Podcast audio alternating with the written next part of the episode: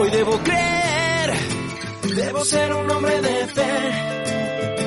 Me encuentro completo, vivo ahora y no después. Hoy me levanto bien, hoy no tengo miedo a perder. Y estoy despertando la conciencia de mi ser. Buenos días, bienvenidos, gracias por eh, permitirnos nuevamente llegar hasta sus dispositivos. Desde donde quiera que tú nos escuches, de verdad nos sentimos honrados de tener este tiempo contigo. Hoy hablaremos acerca del fruto del Espíritu, el fruto número 7, como dice Gálatas 5:23, pero el fruto del Espíritu es fe. Así es, hablaremos acerca de la fe y eh, hay una escritura que habla mucho acerca de la fe. Quiero leértela porque vamos a trabajar más adelante acerca de ella. Hebreos 11.1 dice, es pues la fe, la certeza de lo que se espera, la convicción de lo que no se ve.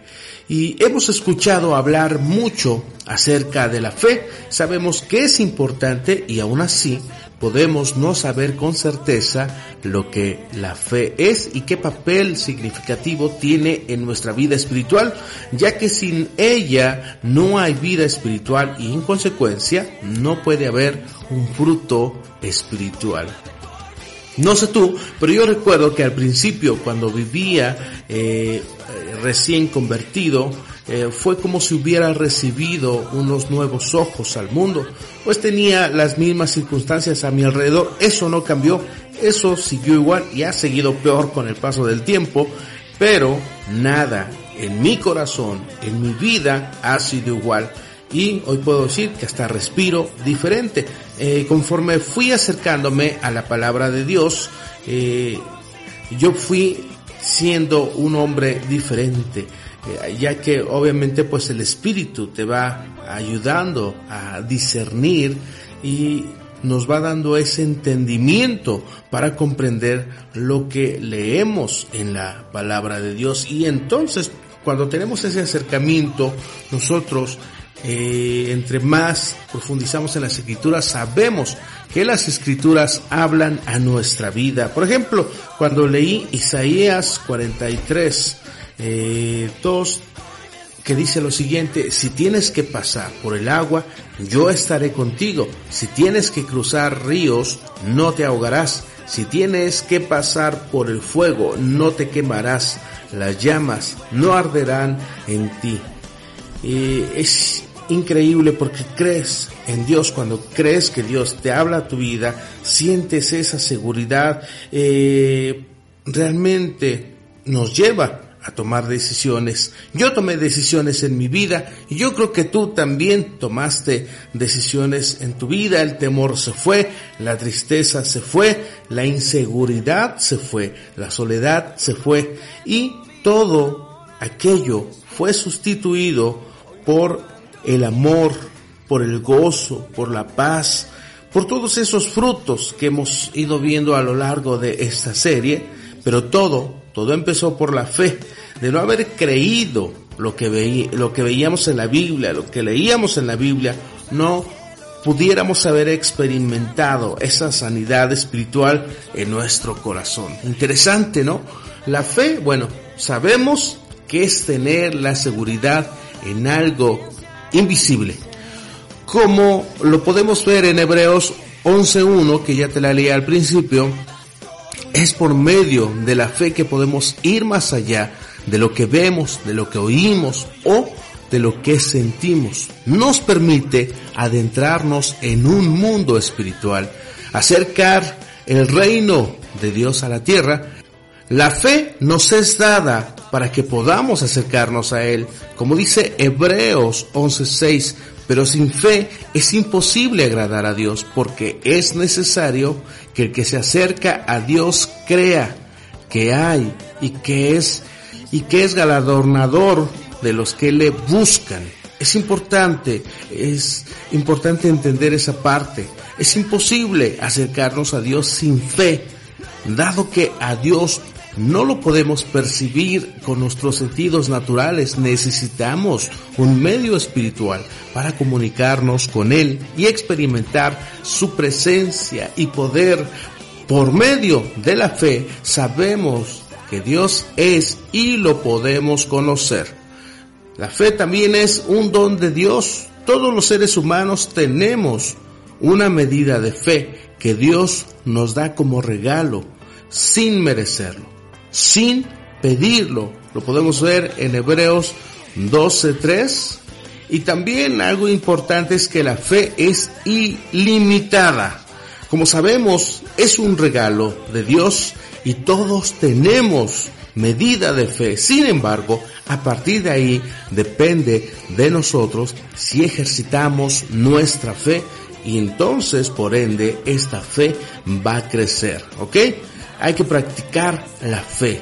Otro punto importante es que la fe como virtud del fruto del Espíritu es bastante importante. En Gálatas 5, 16 al 26 podemos observar la lucha entre el Espíritu y la carne, ya que se oponen entre sí. La carne siempre nos va a llevar a satisfacer nuestros deseos vanos y temporales, mientras que el Espíritu nos llevará a Dios. La carne nos lleva a dudar. La incredulidad es el peor pecado, ya que de éste se derivan los demás. Una vez que empezamos a dudar de la veracidad de la palabra de Dios, empezamos a dudar de todo lo demás que concierne al reino de Dios. Si nosotros aplicamos esta premisa a la fe, nos podemos dar cuenta que el Espíritu Santo el que nos permite conocer a Dios y darnos cuenta de la palabra de Dios es la verdad y esto lo podemos encontrar en Juan 16:33. Cuando encontramos la verdad, nuestra fe aumenta al conocer los testimonios de su poder, las promesas de amor, las profecías cumplidas y el más grande acto de la historia, es decir, la salvación por medio de nuestro Señor Jesucristo. Si nosotros leemos la Biblia sin fe, no es más que otro libro que se suma a nuestro intelecto, no es más que hojas de papel sin ningún sentido, palabras sin trascendencia. Por otro lado, si la leemos con fe y con el Espíritu Santo como nuestra guía, las palabras cobran vida lo hemos leído, lo hemos aprendido en nuestros principios básicos, que la, la, la, palabra de Dios tiene vida y poder solo si lo hacemos con fe. Y así podremos conocer a Dios como si estuviera junto a nosotros en la misma habitación. Siguiendo la parábola de Lucas 17.6, en donde habla de la fe como un grano de mostaza, eh, el cual es de las semillas más pequeñas que existen. Entonces podemos decir a un árbol que se mueva de lugar y éste se moverá. Todos nosotros tenemos ese granito de mostaza cuando nos acercamos a Dios. Conforme vamos creyendo en Él y en su palabra, nuestra fe va aumentando. Interesante, ¿no? Va echando raíces, va creciendo el arbolito, hasta que se hace un gran árbol. Entonces, damos fruto naturalmente y sin esfuerzo, como dice Salmos 1.3. Entre más entre más tiempo pasamos con alguien, fácilmente nos podemos dar cuenta si es digno de confianza, si cumple lo que dice, si es congruente con sus palabras y en base a eso depositamos nuestras esperanzas en esa persona. Asimismo es con Dios. Entre más tiempo pasemos con Él, fácilmente le seremos fieles y confiaremos sin dudar en Él. De esta forma, el Espíritu Santo tiene libertad de obrar en nosotros y nosotros ser transformados en su presencia a causa de su poder. La pregunta aquí es la siguiente. ¿Tenemos la fe suficiente para que Dios nos muestre su gloria y pueda ver en nosotros su fruto hasta ver su obra cumplida? Y estamos viviendo tiempos difíciles donde eh, podemos dudar si las medidas que se están tomando son las correctas, Si como cristianos estamos confiando, creyendo en Él de la forma correcta, y lo más importante de esto es que si tenemos fe de que esto va a pasar, realmente cuando pase, pase toda esta situación, podremos darnos cuenta que efectivamente Dios nos muestra a través de pruebas complicadas y difíciles de qué calibre es nuestra fe. Y la fe no es decir Dios me va a cuidar y me voy a salir a las calles y voy a andar para allá y para acá. No, de eso no se trata la fe.